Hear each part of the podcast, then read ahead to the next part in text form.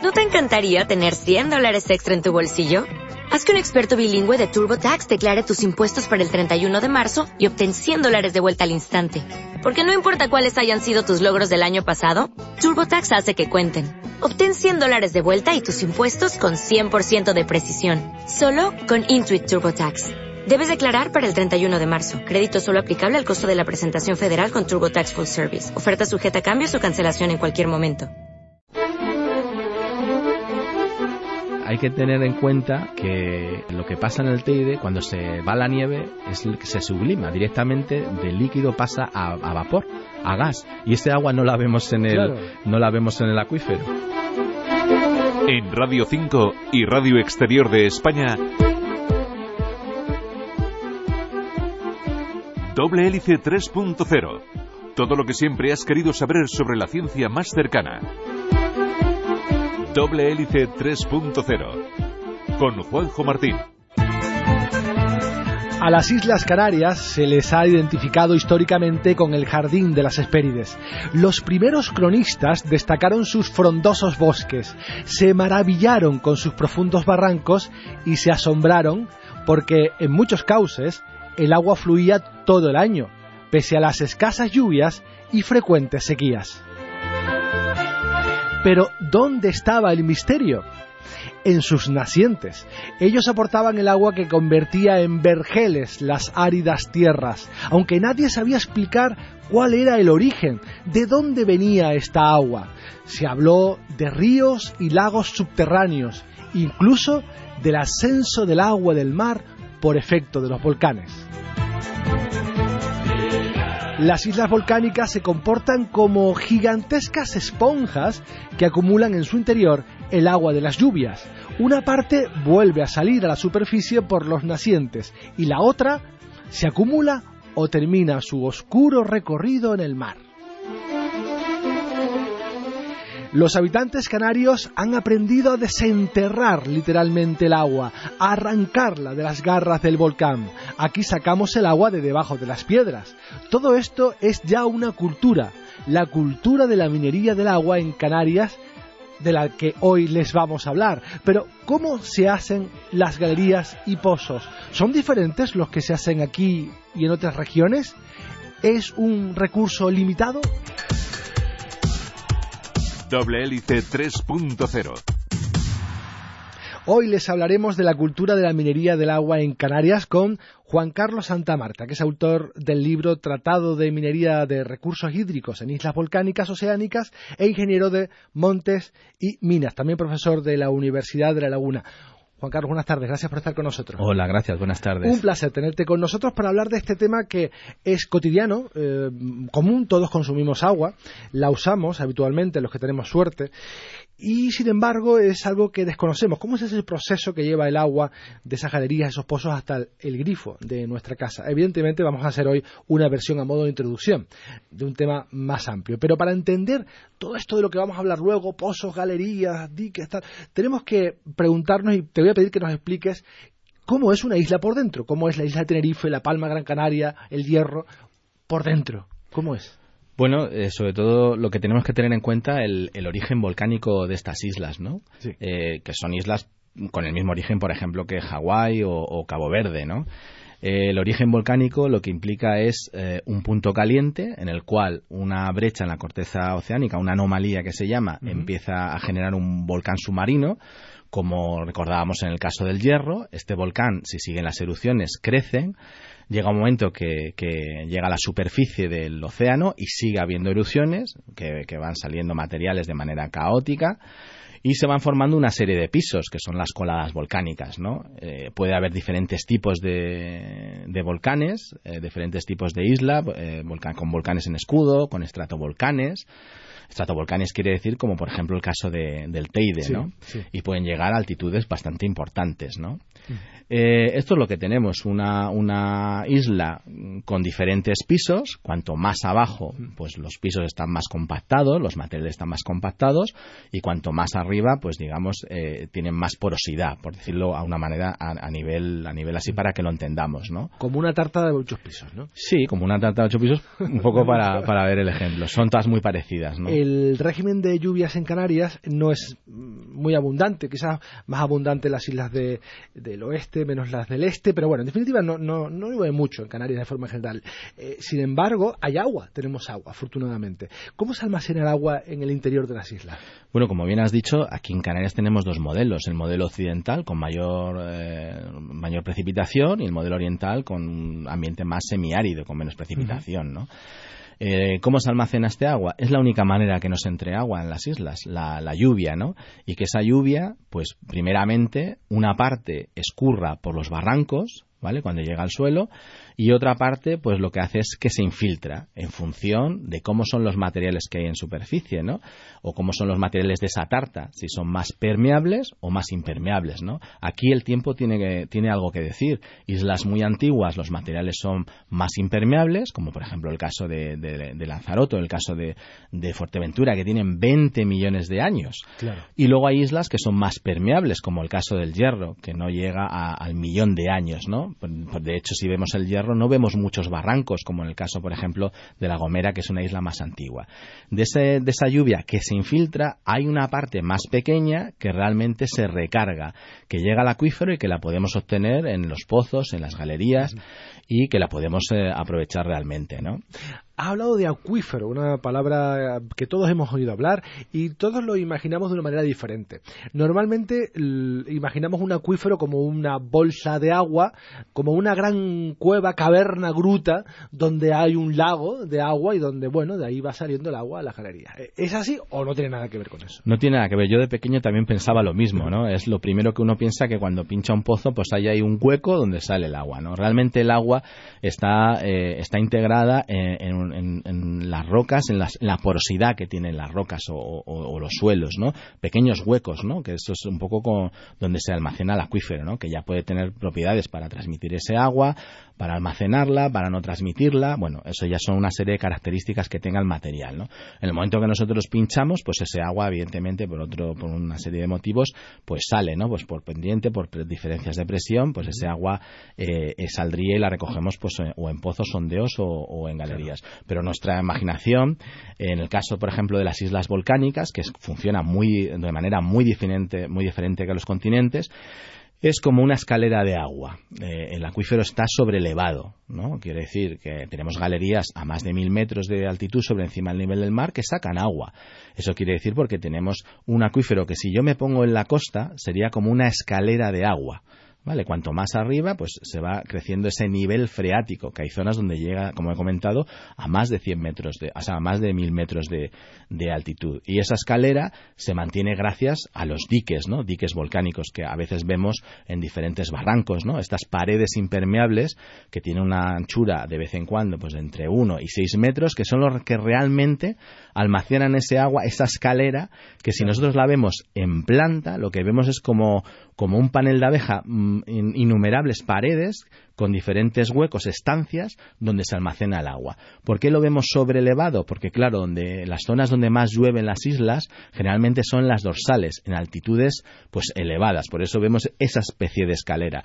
Ese es un modelo conceptual que mm, se adapta, bastante bien a las islas volcánicas y que por ahora pues nos está funcionando para explicar las galerías y los pozos tanto aquí como por ejemplo en Hawái, ¿no? Teníamos que imaginar por lo tanto eh, no esos huecos, esas oquedades, sino como que la roca está empapada en agua. Eh, una esponja. Una esponja, exactamente. Y hay unas eh, barreras como unas presas que son los diques que la van conteniendo un poco, ¿no? Y la galería y los pozos lo que hacen es picar ahí en, esos diques. Las galerías principalmente mm, va digamos a través atravesando esos diques hasta que llegamos a una zona donde encontramos el agua y los pozos no tienen nada, mm, mucho que ver con, en el sentido con esos diques en, general, porque los pozos, aunque hay algunos que sí que están en zonas más de medianías, la mayoría de los pozos suelen estar en zonas costeras, ¿no? Donde es más fácil conseguir ese agua del acuífero costero, ¿no? Aunque este acuífero es más sensible, ¿no? Además, esta manera de retener el agua en el interior de la tierra nos viene muy bien para el aporte de la lluvia horizontal, que es muy importante en, muchas islas y es incluso a veces el único aporte que hay de, agua, ¿no? Sí, eh, la lluvia horizontal, eh, que se lleva estudiando desde hace bastantes años aquí en Canarias, evidentemente es un aporte más para, para ese acuífero. Primero porque deja el suelo húmedo y le deja el suelo preparado para cuando llueva pues haya mejor infiltración de, agua y luego por, supuesto porque eh, los bosques consumen mucho agua no nuestra corona la corona forestal en Tenerife consume agua eh, consumen agua, regulan los recursos hídricos, pero consumen agua. Entonces, parte de ese agua, pues la tienen con la precipitación horizontal, ¿no? Que es, es interesante. Aquí hay una anécdota muy clara que, eh, digamos que las hojas que más agua captan de esa precipitación horizontal son las hojas aciculares, porque son más aerodinámicas. Y casualmente, en el caso de Canarias, el pino canario es uno de los pinos que tienen tres acículas, por lo tanto pueden captar más recursos de esos, de esos horizontales. Para que nos hagamos una idea, los estudios dicen desde una vez y media hasta dos veces el efecto de la lluvia normal, tiene la lluvia eh, horizontal, que es muy importante. El agua brota de manera natural a través de los nacientes, los famosos nacientes, fuentes, o se puede ir a por ella, ¿no? Excavar. Y ahí es cuando empiezan a hacerse galerías y pozos. ¿Cuándo se comienzan a hacer, a acometer las primeras galerías y pozos en, Tenerife, bueno, en Canarias en general? Bueno, las primeras galerías, eh, por ejemplo, es el, túnel de Tejeda, que es en Gran Canaria, que era un túnel que llevaba agua de Tejeda eh, por la zona hasta, hasta llegar a abastecer Las Palmas. Y aquí, por ejemplo, en Tenerife, hay, eh, los primeros casos fueron sobre todo en, en Anaga, ¿no? Hay numerosas galerías que sobre todo donde se veía que había un naciente que había un, que manaba el agua, pues intentaba aumentar ese caudal excavando en ese naciente, ¿no? Hasta que llegamos a, galerías bastante profundas, ¿no? Eso hemos tenido en ese sentido, pues eh, asesoramiento, iniciativas que venían por parte de portugueses, por parte de, franceses para todo ese tipo de, galería y que luego ese modelo se ha exportado a muchas partes del mundo, ¿no? Eso también hay que decirlo, ¿no? Innovaciones que se han hecho en Canarias que, que se utilizan en más, en más lugares. ¿no? Hablaremos hoy de mm, pozos y galerías eh, verticales y horizontales. Hablaremos, eh, hablemos ahora de los primeros, de las eh, galerías. ¿Hay en todas las, islas y galerías, en todas las islas canarias? En Canarias galerías hay en todas las islas, salvo en Fuerteventura. Sí es cierto que recientemente he leído un estudio histórico donde se habla de alguna galería muy corta en Fuerteventura, pero galerías a día de hoy inventariadas hay en todas las islas, ¿no? Si la persona que nos oye es de Canarias, le chocará que en Lanzarote haya galerías, pero en Lanzarote hay siete galerías, eh, principalmente en el macizo de, Famara, ¿no? que es una de las zonas donde, mm, entre comillas, mayor precipitación hay en Lanzarote. ¿no? Lo que sí es verdad que el agua que hay allí, que se drena en esas galerías, es de muy baja calidad, tiene muy alta conductividad, ¿no? entonces la limita para un uso de abastecimiento. ¿no? ¿Qué significa que tiene mucha conductividad? La conductividad generalmente son las sales que tiene el agua. Salada. Es salada, salobre. O sea, cuanto más eh, salinidad, pues mm, claro, no sabe más. Mm, tiene salinidad, evidentemente, por, muchos elementos que tiene, pero claro, a nivel, digamos, de abastecimiento tenemos un problema, ¿no? Cuando pasa una cierta cantidad. Cualquiera ve el agua mineral y ve eh, conductividad, ¿no? Y, eso, y siempre se dice que cuanto menos conductividad, es, pues a lo mejor tiene más calidad el agua, ¿no? Bueno, eso ya a criterio de cada una, ¿no? Perfecto.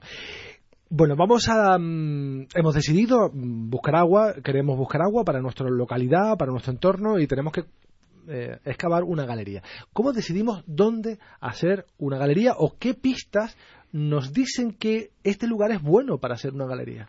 Hombre, antiguamente lo que se hacía, lo que comenté, donde había un naciente, excavo y aumento el caudal. Posteriormente, cuando descubríamos o se descubría que había galerías en la zona que estaban drenando agua, pues siempre se podía pensar hacer una galería, siempre respetando las distancias de, robar agua, ¿eh? y se intentaba pues seguir eh, ese camino, ¿no? Por donde lo habían abierto otros, ¿no? Evidentemente tienen que ser a día de hoy ya tenemos tecnologías muy avanzadas para determinar dónde están los niveles freáticos y para determinar pues pues eh, el éxito de reperforaciones de, nuevas galerías, ¿no? en este sentido, pues bueno, se ha mejorado mucho porque antes lo que se hacía era ensayo y error. Claro, Había- poco hay, el gurú y... eh, hay galerías que han hecho kilómetros y no han llegado a drenar absolutamente nada de agua o caudales irrisorios, ¿no? O sea, que ha sido un poco ensayo y error. Y tampoco que el hecho de que, el- de que una galería sacara eh, agua de mucha calidad era garantía de que la tuya a X eh, metros sacara esa calidad de agua, porque la tuya podría tener por grietas o lo que sea, que donde hubiera gases volcánicos y te arruinara la calidad del agua, ¿no? Es la, la gracia que tiene, como hemos comentado al inicio, eh, lo caótico que son eh, los terrenos volcánicos, ¿no? Que no tiene nada que ver lo que hay en un sitio con lo que hay en otro, ¿no? En el agua es así también. Se emboquilla la, la galería, claro, una galería que tiene que tener una entrada por lo menos por la, que- la que quepa una persona, o sea, Mm. que y tiene que eh, entrar maquinaria, en fin, son eh, algunas muy grandes, incluso caben vehículos, ¿no? En algunas Sí, galerías. lo que acabas de comentar, la- las de- inicialmente cabía solo una persona, hay algunas muy angostas y muy incómodas de visitar, y ya tenemos galerías como por ejemplo el Palán en La Gomera, donde cabe un 4x4 y son más cómodas de visitar, Claro. evidentemente. Actualmente la mayoría de las galerías que tienen vagonetas se visitan o bien andando, eh, lo que pasa que se tarda mucho hasta llegar al frente de galería, eh, aunque se hace por, también por tareas de mantenimiento, o bien una, una vagoneta que va a una cierta velocidad, en el cual pues alcanza el frente con- antes que, que andando, ¿no? Pero sí, las hay de tamaños diversos y de secciones también diversas, ¿no? Se va excavando, eh, en principio me imagino que en primer lugar, eh, históricamente, a pico y pala, mm, y a mano, evidentemente. Explosivos, y, y con explosivos, taladros, etcétera. Un avance lento, ¿no? Entiendo, ¿no? Sí, bueno, estamos hablando de, de entre 3 y como mucho 6 metros al día, que es muy, muy poco. muy Tres, seis poco. metros al día. Sí, y además eh, los precios que se manejan ahora es aproximadamente 2.000 euros el metro excavado. Dos mil euros cada Sí, metro. y tengan en Wow. cuenta que galerías empiezan a, a- de aproximadamente a partir de los 3-4 kilómetros a drenar agua.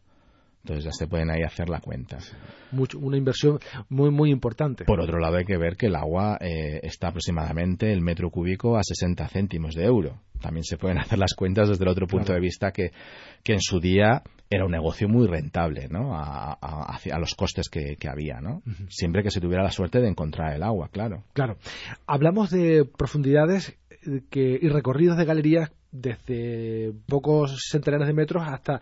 ¿Cuál es la más grande que, que podemos encontrar Pues en que, que me conste aproximadamente son 7 kilómetros. Siete kilómetros. Siete, Siete kilómetros, kilómetros. me imagino. Es una barbaridad. Siete kilómetros eh, tierra adentro, Mm. eh, pues deben haber unas condiciones muy, muy extremas. El trabajo, ese, esos cuatro o seis metros que los trabajadores retiran cada, eh, cada día, eh, no se hacen en condiciones normales. ¿Cómo son esas condiciones? ahí? Bueno, son unas condiciones muy penosas. Eh, hay galerías que es cierto que tienen ventilación, que no hace falta una ventilación mecánica, que no hay gases, pero luego hay otras galerías que la temperatura es muy elevada, que puede llegar a 40 grados, luego el agua está a, a 20, 16, 17 grados lo cual eh, es un contraste muy importante, ¿no? Eh, los trabajadores de, de galerías han sufrido unas condiciones muy penosas, por eso siempre digo que cada vez que abramos el grifo o cada vez que dejamos correr el, el grifo cuando nos lavamos los dientes, pensemos en todo el esfuerzo y la gente que incluso se ha dejado la vida en tener el, el- el sistema de recursos hídricos que tenemos y, y de, y de calidad. Las condiciones- y el polvo también que había de, de- Claro. de excavar, los gases de los explosivos, condiciones muy penosas. Eh, ha fallecido lamentablemente mm, mucha gente, ev- evidentemente por, por llevarnos el, agua hasta nuestras casas. Eh, aún hoy en día sigue siendo un, ambiente peligroso. Gases, eh, mm, evidentemente el manejo de explosivos. Eh, ¿qué, peligros puede tener eh, una galería? Bueno, la galería tiene muchos peligros. El, primero fundamental es, el, el CO2, el dióxido de carbono, ¿no? Que es el que realmente le llaman el, el- el asesino silencioso, ¿no? Porque vas andando durante la galería y, y- y llega un momento que te desmayas y no hay vuelta atrás, ¿no? Ese es uno de los más peligrosos, ¿no? También. El hecho también que no, mm, estando en un frente de galería, tardemos eh, a lo mejor andando dos horas en salir, dos horas y media en salir. Hay muchos gases. Luego hay uno que es muy singular, que es el, el metano. A uno le puede llamar mucho la atención porque el metano, o el grisú, que lo conocemos en las minas del carbón, de las cuencas mineras, de Asturias y León, pues que se dé aquí en, en, Canarias. No se da como Grisú porque las cantidades de metano son muy, muy pequeñas y esto es debido a cuando había erupciones, pues se llevaban por delante eh, bosques, ¿no? Aquí en Canarias. Y eso quedaba ahí, se iba descomponiendo y a veces han salido eh, pequeños gases de, este tipo de metano, ¿no? Es, es, curioso, ¿no? Porque uno siempre el metano lo, lo asocia a la minería de, del carbón, ¿no? Pero también aquí. Ya no se lleva una jaula con un pájaro, ¿no? No, se lleva carburo, sobre todo el carburo para detectar este CO2. Y bueno, evidentemente ya se llevan equipos muy profesionales detectores tanto de monóxido de carbono, dióxido de carbono, cantidad de oxígeno, que no puede bajar de una cantidad, eh, límite, evidentemente. Las condiciones son, son otras. Se llevan equipos de respiración autónomo, tiene un control exhaustivo de quién accede a la galería, está a día de hoy bastante controlado, ¿no? Salvo algún accidente que pueda haber, claro. Ahora vamos a dar paso a nuestro habitual reportaje. Hoy les queremos hablar de un hito en la historia aeroespacial, sin duda. La pasada semana, una empresa privada lanzó el cohete más potente de la historia, el Falcon Heavy.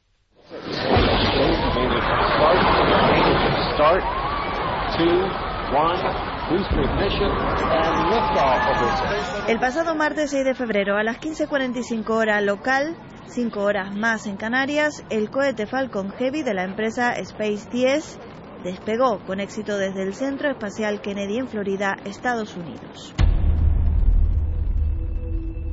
Falcon Heavy es actualmente el cohete en funcionamiento más potente del mundo, con una capacidad de poner en órbita casi 64 toneladas, lo que supone una masa superior a la de un Boeing 737 cargado con pasajeros, tripulación, equipaje y combustible.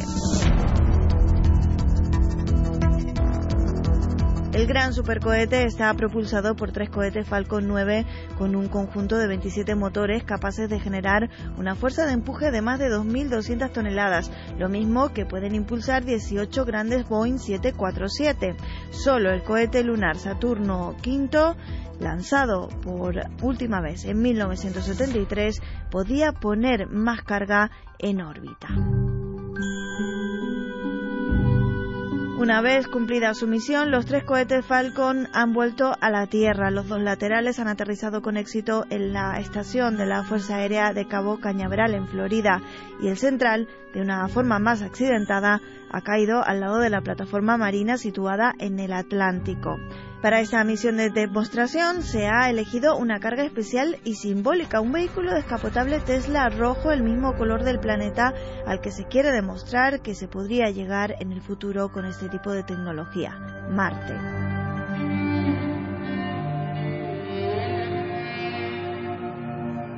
En ese primer ensayo, sin embargo, la nave que lo transporta ha excedido la trayectoria prevista y se dirige ahora hacia el cinturón de asteroides. A bordo del vehículo conduce un maniquí llamado Starman, porque nadie sabe con seguridad en qué parte del universo acabará dentro de millones de años este coche en un rincón del Tesla.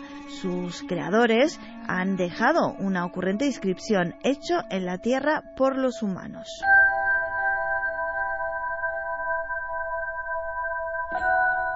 De momento, el periplo de Starman y su coche se puede seguir por Internet y las redes sociales gracias a las cámaras que han incorporado al vehículo. Los responsables de la misión recopilarán todos los datos que ofrezca este vuelo de prueba.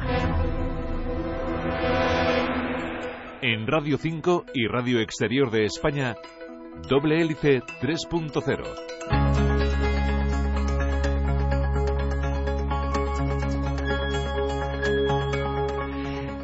Seguimos en doble hélice 3.0, Radio 5 y Radio Exterior de España. Hoy le estamos hablando del agua, del agua subterránea en Canarias y en otras islas oceánicas por el mundo. Estamos hablando de este tema con Juan Carlos Santamarta, que es autor del libro Tratado de Minería de Recursos Hídricos en Islas Volcánicas Oceánicas. Él es ingeniero de montes eh, y minas y profesor de la Universidad de La Laguna.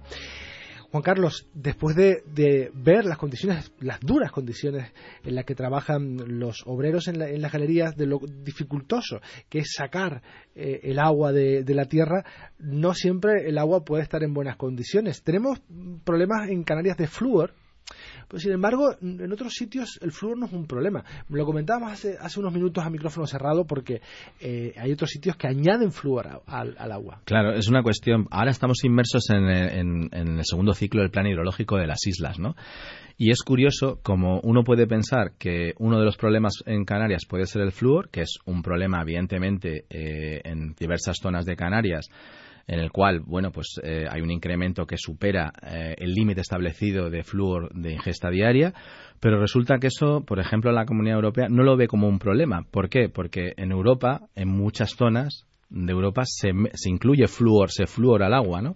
Y es curioso, ¿no? Esa es una llama la atención. Lo que en un sitio es un problema, en otros sitios es un problema que no haya ese flúor, ¿no? Llama la atención. ¿Y cuánta Em, ¿Cómo se sabe cuánta agua hay en un acuífero? Se puede, claro, es como en un barril metemos una varita y vemos hasta dónde llega el nivel. Pero... Hay muchas técnicas eh, científicas, sobre todo para intentar determinar esa recarga que hablábamos al principio, ¿no? Cuánto se recarga, ¿no? Y luego, pues, un poco se puede delimitar aproximadamente el acuífero y hacer estimaciones, ¿no? Pero son muy complejas, hay que hacer mucho, mucha inversión, sobre todo en investigación para determinar, y se pueden hacer cifras aproximadas, ¿no? Y en ese sentido, pues, se, hacen los balances hídricos, ¿no? Con, con esos datos y se van actualizando en los planes hidrológicos, con lo que comenté antes. ¿Cuánto tarda una gota de agua que cae en el terreno, en la superficie de cualquier monte de, Canarias, en salir por una galería rumbo a nuestras casas? Pues eso es un poco lo que hemos hablado al inicio. Como es tan caótica eh, los materiales volcánicos, depende mucho de la zona, depende mucho de la isla. En el hierro, pues es posible que una lluvia en menos de un año la tengamos en el pozo de los padrones, que es el pozo que más agua suministra en la isla del hierro. En el caso de Lanzarote, pues a lo mejor tarda X años en llegar a esas galerías de las que hemos hablado. En el caso de Tenerife, a lo mejor ahora hay galerías en la cual estamos aprovechando agua de hace 6 años, de hace 10 años, o galerías que están haciendo minería del agua fósil, sacando agua con 5.000 o 6.000 años. Claro, cuanto más, eh, como se han reperforado tanto las galerías que estamos sacando agua ya muy antigua, agua fósil, con muchos muchos años, ¿no? Eso se puede medir con una técnica que se llama isótopos, ¿no? Isotopía ambiental, ¿no? Entonces hay una variedad tan impresionante que es difícil afirmar, pero el agua que bebemos que tiene su DNI, pues hay una agua que será muy antigua, agua más joven, etcétera, ¿no? Eso repercute sobre todo también en la calidad. Aguas muy profundas tienen mucha cantidad de flúor, son están más salinizadas, etcétera, ¿no? Es, es, un tema apasionante, pero es complejo, ¿no? Evidentemente lo que no sucede es eh, llueve el sábado y el lunes aumento caudal de la galería. No, evidentemente no. Por ejemplo, eh, llevamos unos años que ha llovido bastante y esa tendremos una repercusión en, varias galerías en X tiempo, ¿no? Hay una cuestión en tres segundos que es cuando nieva en el Teide. Todo el mundo dice, año que nieva, vamos a tener mucho agua. Sí, cierto, como este año. Es un poco mito porque hay que tener en cuenta que eh, lo que pasa en el Teide cuando se, se va la nieve es que se sublima directamente de líquido pasa a, vapor a gas. Y ese agua no la vemos en el no la vemos en el acuífero. No toda la nieve se derrite. Evidentemente hay un porcentaje muy pequeño de esa nieve que la vamos a, tener en el acuífero no y es un mito no me gusta romper mitos ¿no? pero la mayoría de esa nieve se sublima pasa a gas. Por eso desaparece tan rápido. No nos da tiempo a subir al Teide a verlo no y es es un mito que siempre se ha dicho, uff, este año tenemos el, Teide a reventar de nieve, ya verás que de agua. Es realmente muy poca porcentaje de agua que realmente Qué interesante. lleva O sea, mejor que llueva.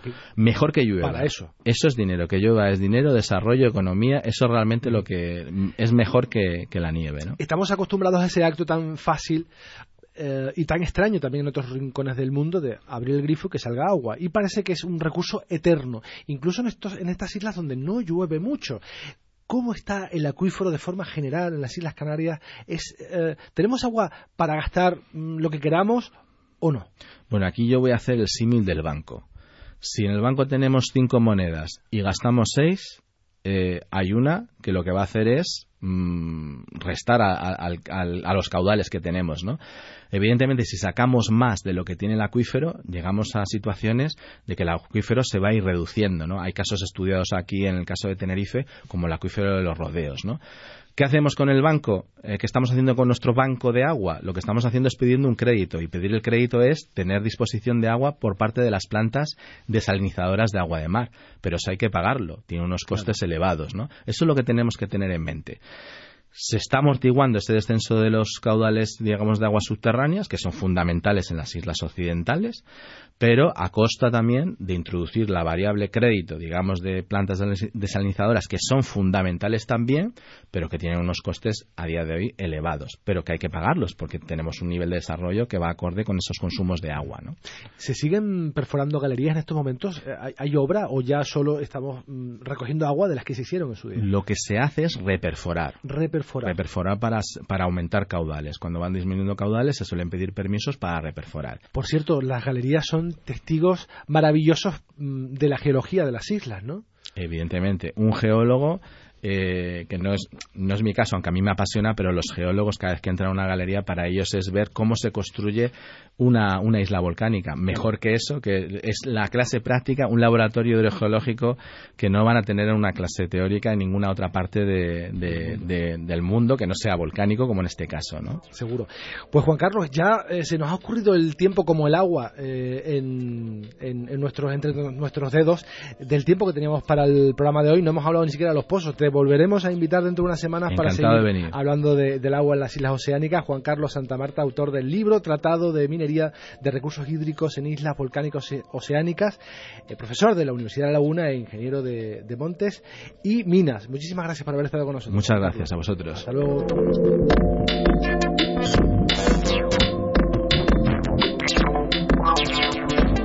Y este ha sido nuestro recorrido científico por hoy. El próximo sábado, mucho más aquí en Doble Hélice 3.0. Nos vamos, pero seguimos muy vivos en internet, en facebook.com barra doble hélice y en Twitter arroba doble RN.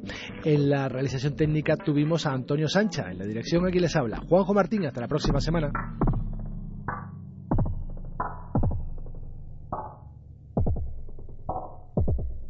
Dale más potencia a tu primavera con The Home Depot. Obtén una potencia similar a la de la gasolina para podar, recortar y soplar con el sistema OnePlus de 18 voltios de Ryobi desde solo 89 dólares. Potencia para podar un tercio de un acre con una carga. Potencia para recortar el césped que dura hasta dos horas. Y fuerza de soplado de 110 millas por hora. Todo con una batería intercambiable. Llévate el sistema inalámbrico OnePlus de 18 voltios de Ryobi. Solo en The Home Depot. Haces más. Logras más.